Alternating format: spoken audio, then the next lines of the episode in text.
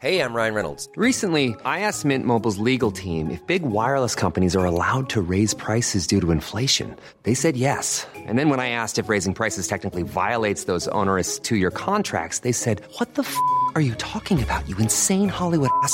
So to recap, we're cutting the price of Mint Unlimited from $30 a month to just $15 a month. Give it a try at mintmobile.com slash switch. $45 upfront for three months plus taxes and fees. Promo rate for new customers for limited time. Unlimited more than 40 gigabytes per month. Slows. Full terms at mintmobile.com.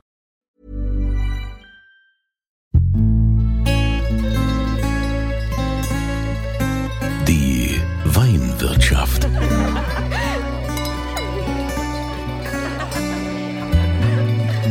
Das schöne Leben mit Andreas Kunze. Willkommen in der Weinwirtschaft. Heute möchte ich euch eine super spannende Person vorstellen. Es ist eine Frau, eine Sommelier.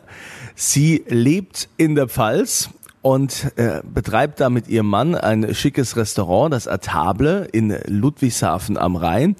Die Rede ist von Sibylle Bultmann.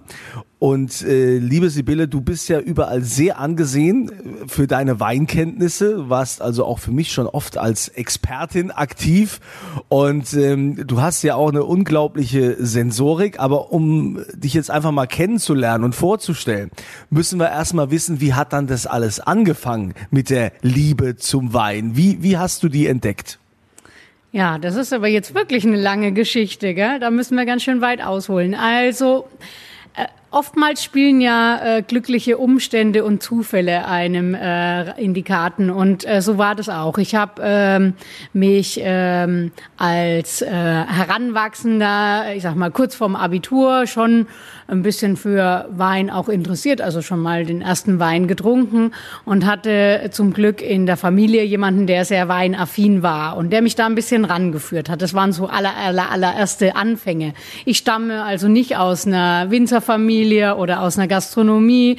Ähm, von daher bin, was das anbelangt, ganz fremd da rangekommen und habe dann aber Hotelfach gelernt und über die Arbeit im Restaurant ähm, bin ich dann zu dem beruflichen Thema Thema Wein gekommen, ja. Und das hat mich dann sehr, sehr fasziniert. Ja, was genau hat dich denn an dem Wein so fasziniert?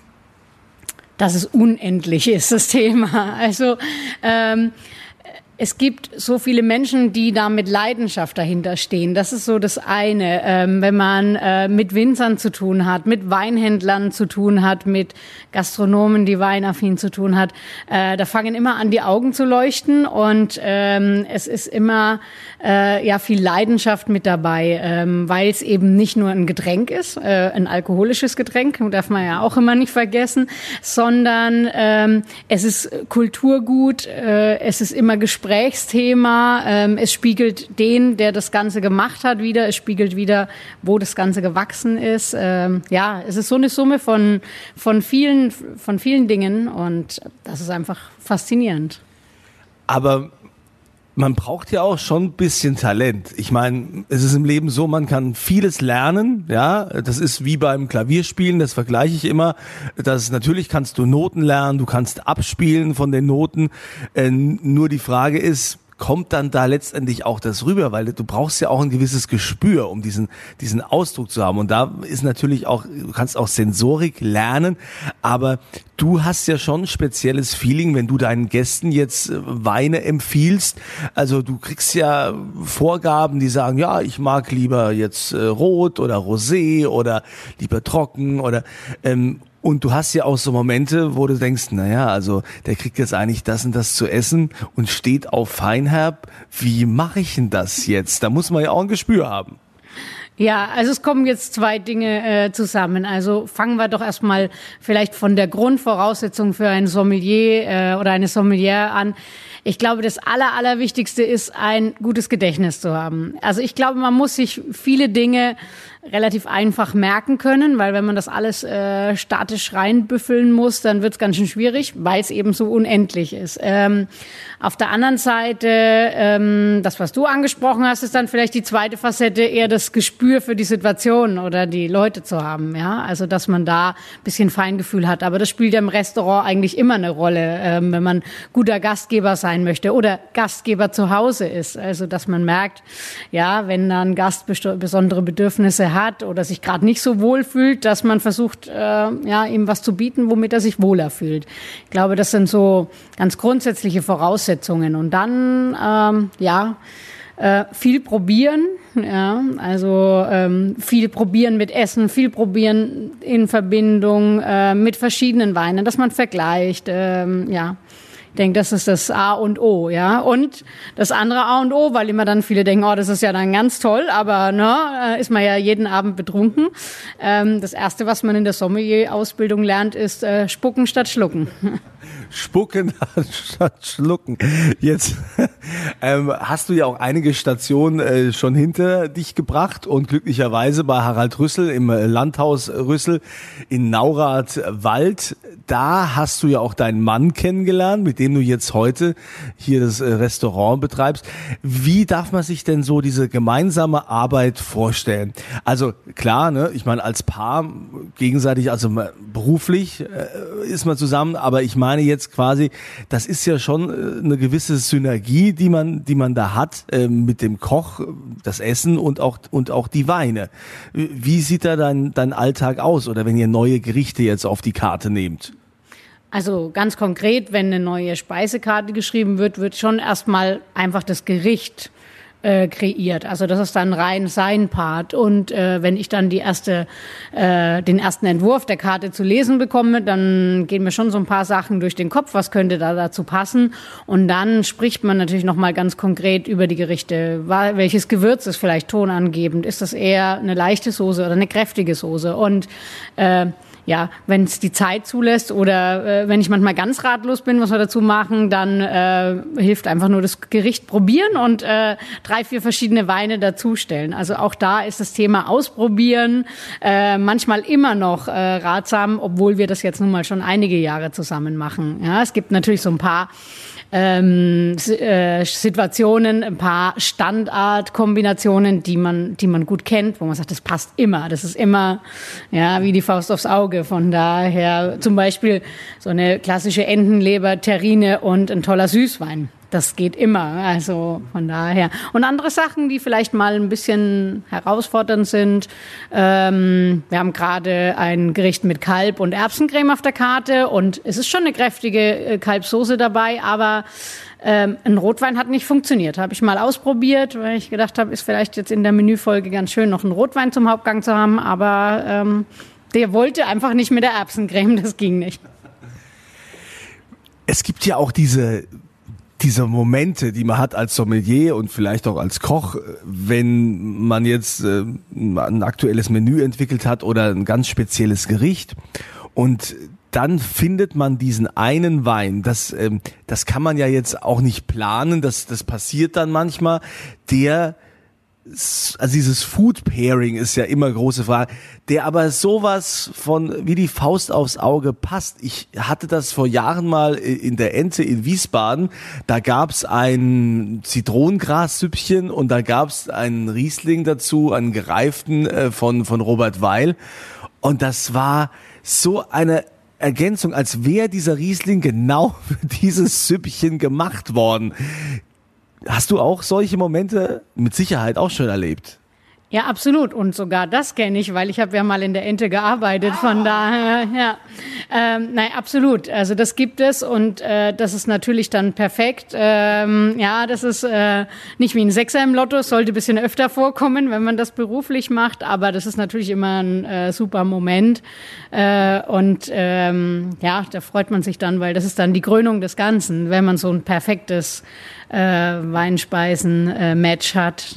Erinnerst du dich äh, jetzt aus, aus deiner Karriere, aus äh, deinen aktiven Jahren an ein spezielles Gericht und speziellen Wein, wo du gesagt hast, wow, ja, es war, war sogar beides irgendwie speziell. Und im ersten Moment, wenn man dann mal so ein Gericht von einem Küchenchef bekommt, denkt man so, um Gottes Willen. Äh, wir hatten äh, mal eine Vorspeise, in der äh, Wachtel, aber auch Leber und äh, Sellerie verarbeitet war. Und das klingt jetzt erstmal ganz schön schwer und mächtig. Und so für gerade am Anfang, wenn das eine Vorspeise ist, für einen leichten Wein äh, wirklich kaum zu machen. Und wir haben dann einen äh, trockenen Amontillado Sherry dazu gefunden und das war einfach perfekt dann. Und es war schön, weil man Sherry ja auch oft zum Aperitif äh, trinkt. Das heißt, das ist auch was, was eigentlich eher noch appetitanregend ist, am Anfang noch nicht satt macht äh, und konnte trotzdem mit diesem sehr kräftigen Gericht äh, mithalten. Von daher. Jetzt musst du dich ja als Sommelier nicht nur mit den Weinen aus äh, verschiedenen Ländern und Anbauregionen auseinandersetzen. Oftmals ist es ja auch so, dass du quasi auch noch Edelbrände oder Gin oder sonst irgendwas empfehlen musst. Äh, du bist jetzt zur Weinsommelier der Pfalz ernannt worden. Das äh, ist ja eine große Ehre. Das hat hier sonst niemand in der Pfalz. Woher kommt die große Leidenschaft für die Pfalz? Ach, wenn man hier lebt, äh, passiert es fast schon von selbst. Also äh, wir sind ja äh, 2006 äh, in die Pfalz gekommen, um hier zu arbeiten und ähm, wir hatten ja schon ein paar Stationen durch äh, diverse Weinregionen oder auch andere Regionen Deutschlands äh, gemacht. Und äh, wenn man in die Pfalz kommt, ist einmal schon mal wunderbar, dass man äh, einen sehr offenen Menschenschlag hat. Also die Pfalzer sind ja doch äh, durchaus offen, äh, feiern gerne. Und ähm, was ich bei den Winzern sehr äh, schätze, ist, dass die aber auch ähm, sehr gut miteinander arbeiten und sich da gegenseitig vorwärts bringen. Also nicht so sehr den Neidfaktor untereinander miteinander haben, ähm, sondern eher den Blick nach vorne. Und wenn wir uns austauschen und gemeinsam Sache machen, werden wir beide besser. Also das ist schon mal ein tolles Thema. Und dann ist die Pfalz unglaublich vielseitig. Also wenn man vom Norden der Pfalz äh, aus der Grünstadt der Ecke anfängt bis Schweigen ans Weintor, das sind ja 80 Kilometer. Und da kann man sich schon vorstellen, dass das nicht ein Einerlei ist, sondern dass das eine unglaubliche Vielfalt an verschiedenen Böden, an verschiedenen Kleinklima und eben auch an sehr unterschiedlichen Rebsorten ist. Und das bietet so ein großes Spektrum wie ich würde sagen, keine andere Region in Deutschland. Abgesehen von Rheinhessen, die, die entsprechend auch ein ähnlich großes Spektrum haben. Aber da wir jetzt in der Pfalz sind. Ja, also bist ja also nicht nur, bist ja auch sehr äh, frankophil. Also Frankreich ist ja oft auch Reiseziel. Also man äh, sieht dich oft, äh, wenn du mal frei hast, dass du also auch in Frankreich unterwegs bist, dort äh, Weine probierst und das Essen genießt. Was können wir Deutschen denn von den Franzosen lernen, was so den Weinkonsum angeht und wie man die Weine anbaut? Oftmals heißt es immer, naja, die haben halt ein anderes Klima. Aber das allein kann es doch nicht sein. Nee, der Anbau ist, glaube ich, auch gar nicht so unterschiedlich. Also ähm, eigentlich ist das Herzensthema eines Sommeliers perfekt in Frankreich ähm, umgesetzt, weil Weine zum Essen gemacht werden. Und ich glaube, das ist manchmal so der Unterschied auch von einem französischen Weintrinker und einem deutschen Weintrinker, dass äh, wir hier bei uns die Weine viel mehr in geselliger Runde einfach so trinken. Wir trinken, wir setzen uns zusammen und trinken ein Glas Wein. Es kommt natürlich in Frankreich sicher genauso vor, aber äh, in Frankreich gehört äh, zu einem guten Essen mit einem Selbstverständnis ein guter Wein mit dazu auf den Tisch. Und äh, das eben auch schon mittags. Das ist ja auch ähm, aus gastronomischer Sicht eine tolle Geschichte. Und äh, äh, ja, also zu jedem Essen, zu einem einfacheren Essen eben ein einfacherer Wein und zum großen äh, Menü äh, verschiedene Spitzenweine. Jetzt hätte ich noch eine Frage müssen wir gucken, ob du darauf überhaupt antwortest, weil du natürlich bei den ganzen Winzern, die hier auch zuhören, ja, ja ganz schnell da in die Schusslinie geraten kannst. Ähm, du bist ja schon also viele würden sagen, ein bisschen Wein verrückt auch, was ihr im Restaurant anbietet. Ne? Ihr habt ja eine Vielzahl von Weinpositionen, die ihr dann teilweise auch glasweise ausschenkt, wo andere sagen, also nee, also entweder gibt's dann nur die Flasche oder, oder gar nichts. Ihr veranstaltet auch so Wochen, in dem ihr quasi große Gewächswoche macht, wo man also von allen möglichen großen Gewächsen probieren kann. Ähm, warum machst du das? Und vor allen Dingen, Gibt es da noch ein großes Defizit bei uns im Land, dass da vielleicht noch, dass, dass man da ein bisschen offener werden müsste, dass auch die Gastronomie äh, offener wird und die Winzer das entsprechend fördern, dass man eben auch mal äh, große Weine im Glas serviert bekommt, glasweise? Ja, also dass, äh, wenn von Winzerseite ein bisschen mehr in die Richtung noch käme, da vielleicht der ein oder andere noch die Hemmschwelle verlieren würde, kann ich mir schon vorstellen.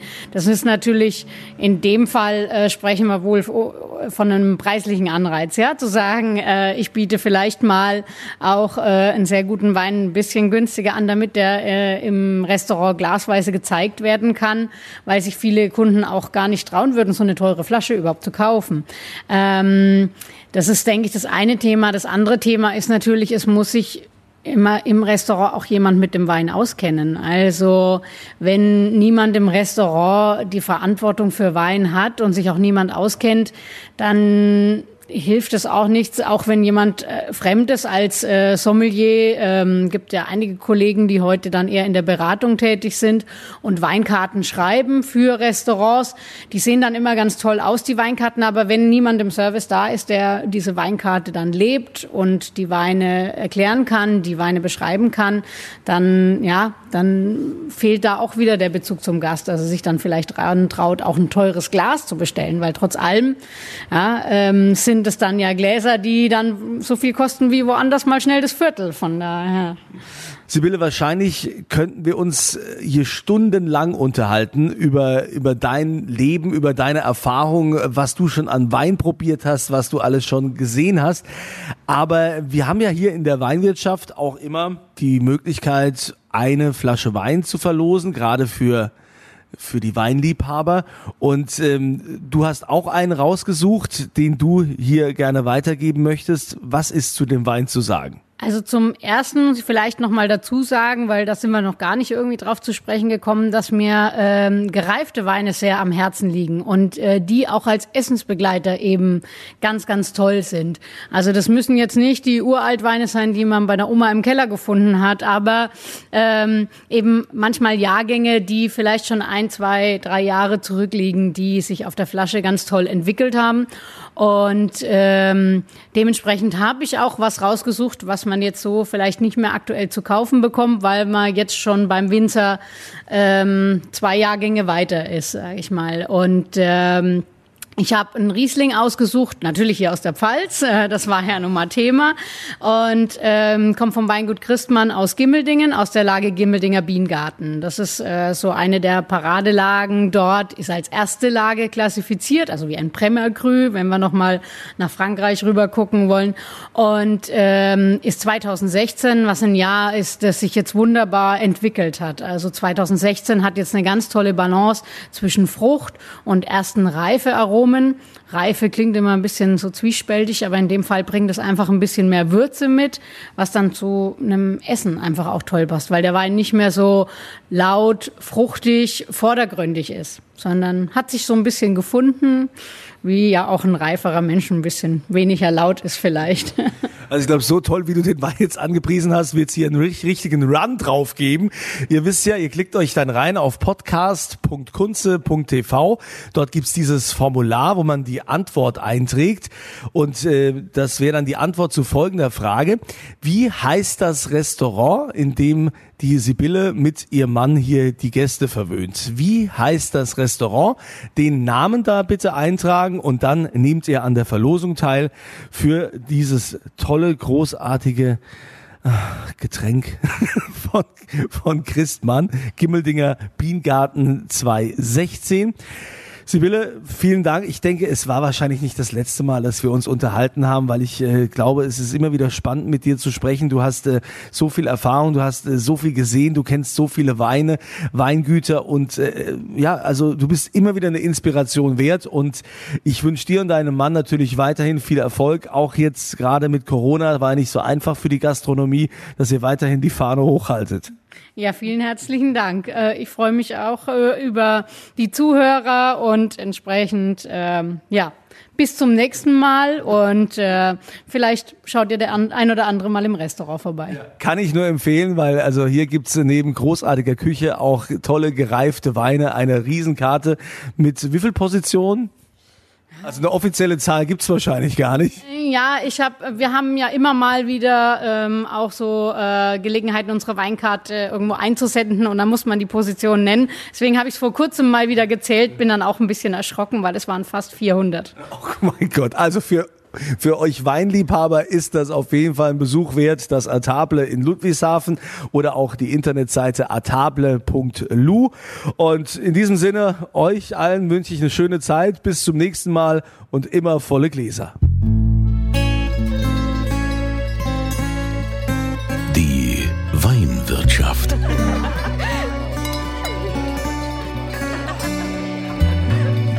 Das schöne Leben mit Andreas Kunze.